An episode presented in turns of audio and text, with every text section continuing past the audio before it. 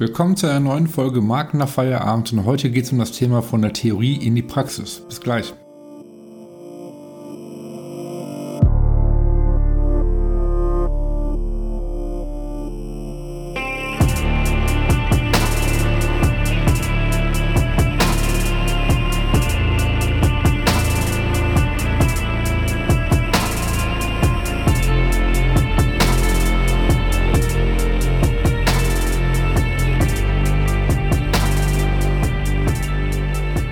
Schön, dass ihr wieder mit dabei seid zur bereits siebten Folge Markt nach Feierabend. Und ich kann es noch gar nicht glauben, dass wir schon mit der siebten Folge angekommen sind, weil ich ja noch ganz genau weiß, wie ich hier saß und die allererste Folge aufgenommen habe und das total ähm, ja, krass finde, wie schnell jetzt doch die Zeit vergangen ist. Ich aber total dankbar bin, äh, ja, dass ihr immer wieder mit dabei seid, dass ihr reinhört, dass ihr diesen äh, Podcast spannend findet und äh, auch anhand eures äh, Feedbacks mir einfach zeigt, dass gerade so das Thema Marke Branding einfach äh, für euch interessant ist.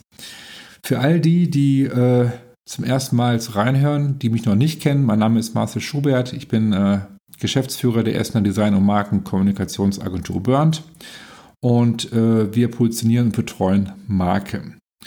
Wie gerade schon vom Intro erwähnt, äh, geht es heute darum, wie wir die Theorie in die Praxis umsetzen und ähm, ich muss dazu aber sagen, dass die Idee für die heutige Podcast-Folge für dieses Thema nicht von mir stammt, sondern es kam über Instagram von der lieben Pamela, beziehungsweise ähm, besser bekannt, die Ruhe selbst Design nennt sie sich bei Instagram. Und sie hat ähm, letztens bei, ja, unter einem Post von uns bei Instagram äh, kommentiert und hat geschrieben, dass sie das total äh, schön und toll findet, was wir machen. Und äh, hat auch dazu geschrieben, dass sie halt diesen Podcast auch hört. Und daraufhin habe ich mit ihr Kontakt aufgenommen haben äh, ein bisschen hin und her geschrieben und habe sie gefragt, äh, ja, welche Themen sie sich äh, für diesen Podcast in Zukunft wünschen würde. Und da hat sie unter anderem äh, geschrieben, dass sie äh, sich wünschen würde, mehr darüber zu erfahren, wie wir quasi die Theorie in die Praxis umsetzen. So, darum soll es heute auch gehen. Und äh, ja, wie machen wir das Ganze? Also zu Beginn, kurz zu erläutern, was ist überhaupt eine Marke? Also Martin Neumeier sagt äh, zum Beispiel, ähm, eine Marke ist das gute Gefühl von einem Menschen gegenüber einem Produkt, Service oder einem Unternehmen. Ne? Oder mit anderen Worten, äh, eine Marke ist nicht das, was du sagst, was sie ist, sondern was die anderen sagen, was sie ist. Mit anderen Worten, die Marke existiert in den Köpfen der Zielgruppe. So, heißt, ähm, wir müssen für eine bewusste Positionierung sorgen, ähm, damit meine ich halt, also ich bin der festen Überzeugung, jeder, ähm, egal welcher Mensch, welches Unternehmen, jeder positioniert sich im Leben, egal ob er es möchte oder nicht. So. Damit meine ich, ähm, wenn wir jetzt ein Unternehmen gründen und wir jetzt nicht in ein Logo investieren, nicht in eine Website investieren, also wirklich jetzt gar nicht irgendwie investieren in unser Unternehmen und äh, jetzt einfach gründen und sind dann selbstständig und äh, haben so ein Geschäft aufgemacht zum Beispiel, und äh, es kommen Leute vorbei, die sehen das Geschäft und kommen mit dir in Kontakt und so weiter. Ähm, du wirst dich auf jeden Fall bei denen in den Köpfen positionieren. So, die Frage ist nur wie. Ne? Positiv, negativ. So. Und ähm, deswegen finde ich das wichtig, dass man, wie ich immer sage, sich bewusst zu positionieren, dass man sich so positioniert in den Köpfen, wie man wahrgenommen werden möchte. Und daran arbeitet, dass das auch möglich so, dass man auch wirklich so positioniert wird. So. Und ähm, ein ganz wichtiges Thema heute ist natürlich auch, ähm, ne, auch ob es irgendwie bei Webseiten ist, bei UX-Design, aber auch gerade bei, bei Marken auch, dass das Ganze auch sehr nutzerzentriert ähm, ausrichtet, die ganze Strategie. Ne, welche Probleme, welche Bedürfnisse haben deine Zielgruppe? Wie kannst du deren Probleme lösen? So. Und ähm, das kurz vorweg, äh, um vielleicht jetzt ein bisschen besser zu verstehen, äh, wie wir vorgehen und warum wir so vorgehen. Ähm, fangen wir mal an. Wenn wir jetzt, ähm, nehmen wir jetzt mal, nehmen wir jetzt mal ein Startup. Ein Startup kommt jetzt zu uns, äh, das Erstgespräch ist da, wir tauschen uns aus, ähm, ne, worum es geht, was, äh, was der Kunde sich vorstellt, welche Ziele er verfolgt und so weiter.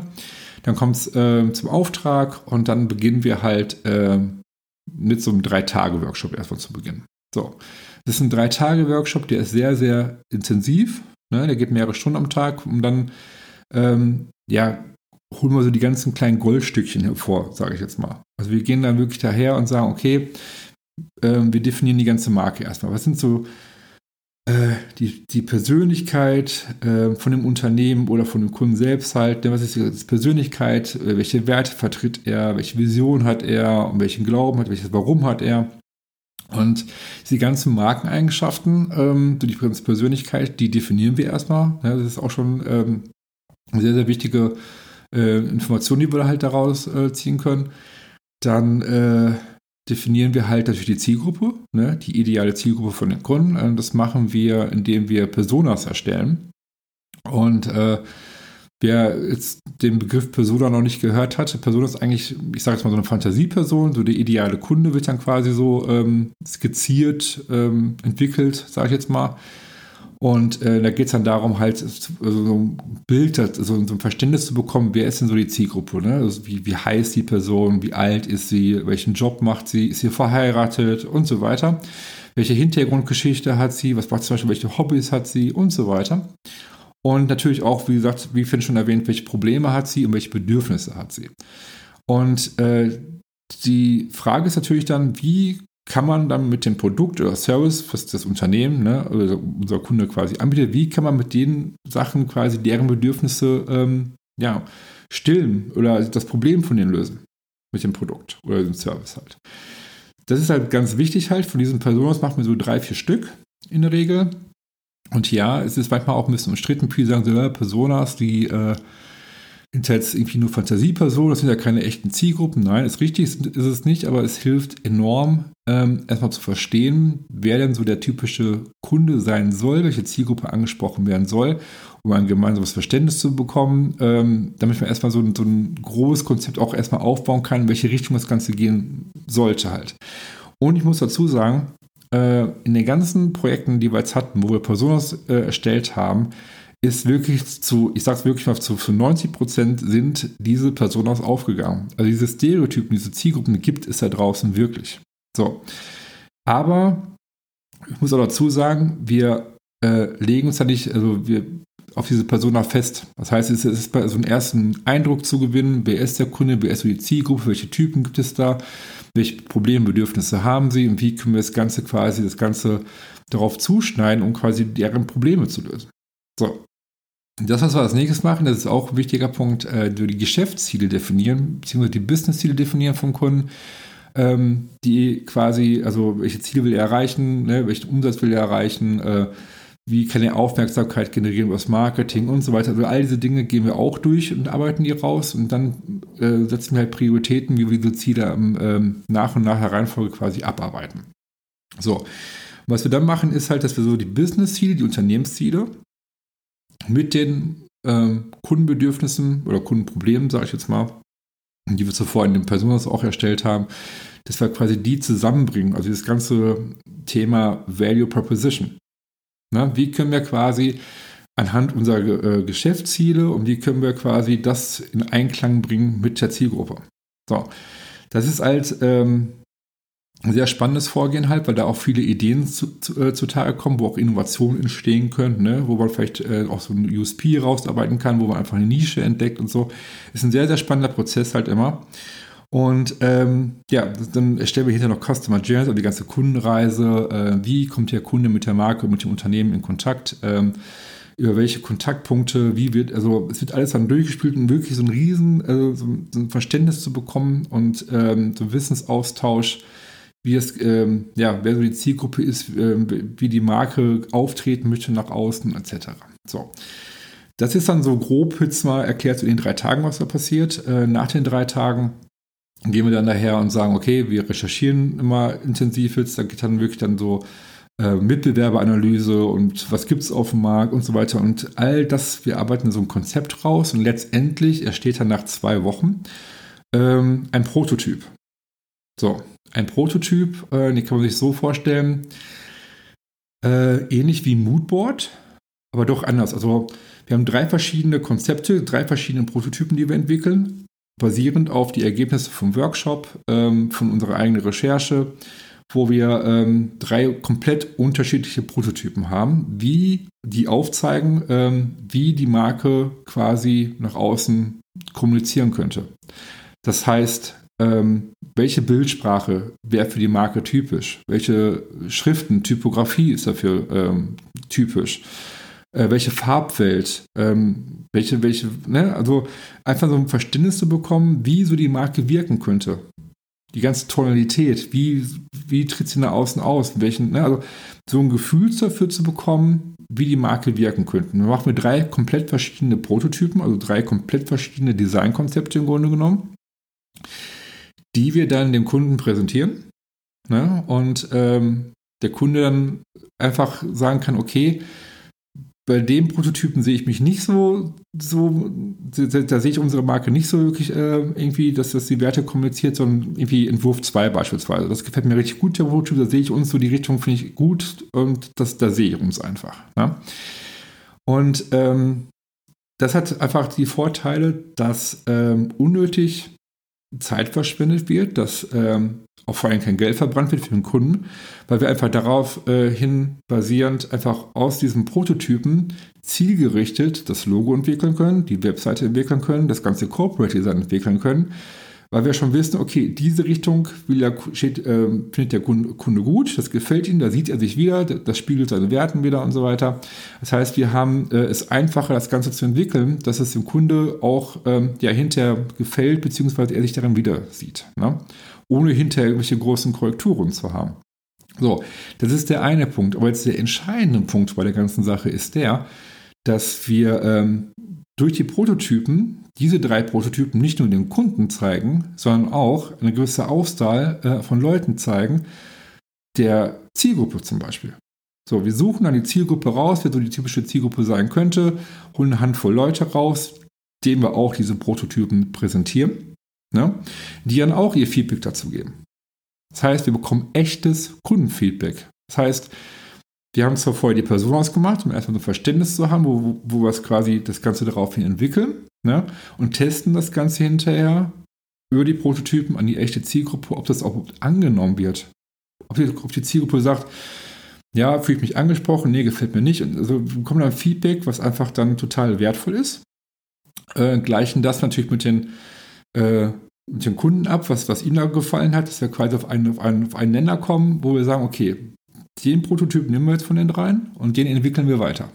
So, entwickeln wir weiter in dem Sinne, wir sagen, okay, wir entwickeln jetzt darauf das Logo, die Farbbild, Bildsprache etc. Heißt, ähm, wir entwickeln ein Produkt, was quasi zuvor schon getestet wurde, was natürlich die Erfolgschancen dann enorm steigert, dass es auch angenommen wird von der Zielgruppe von den Kunden.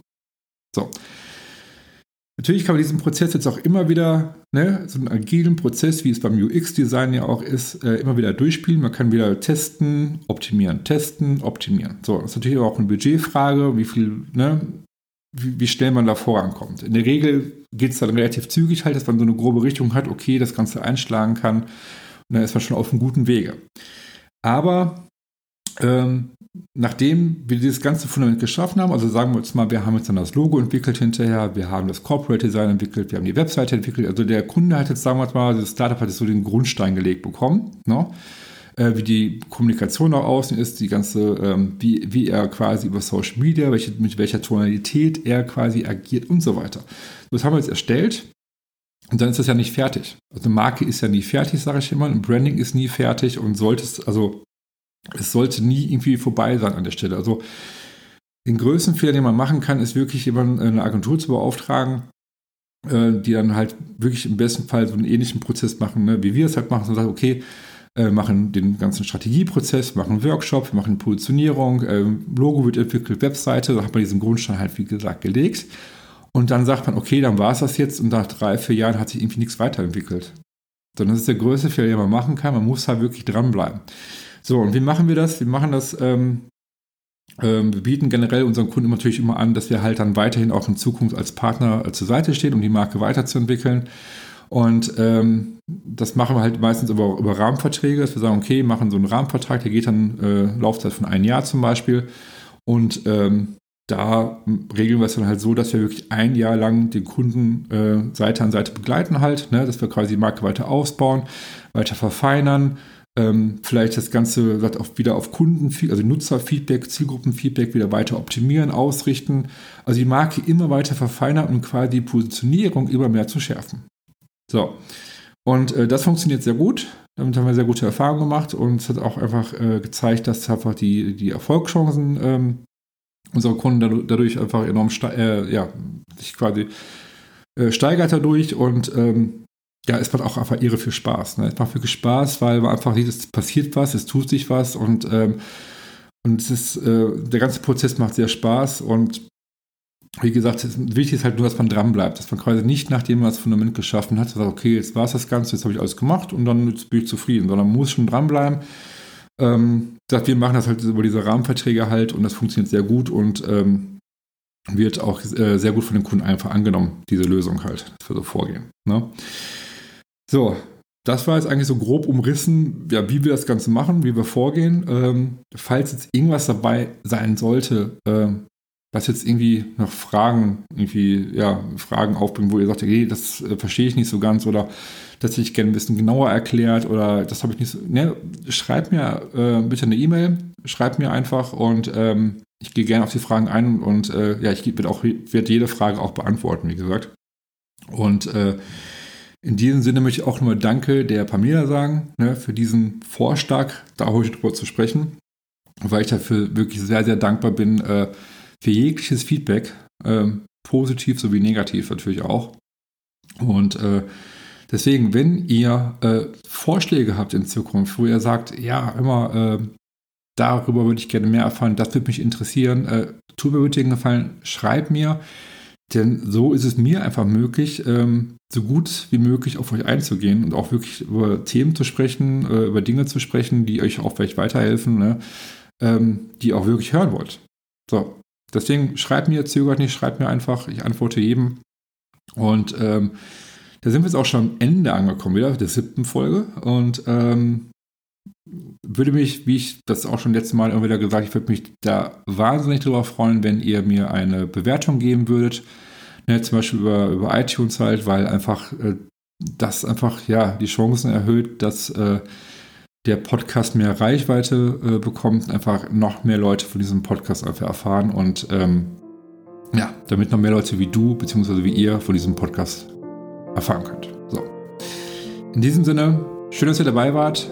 Ähm, ich freue mich schon, wenn ihr beim nächsten Mal wieder mit dabei seid und ciao.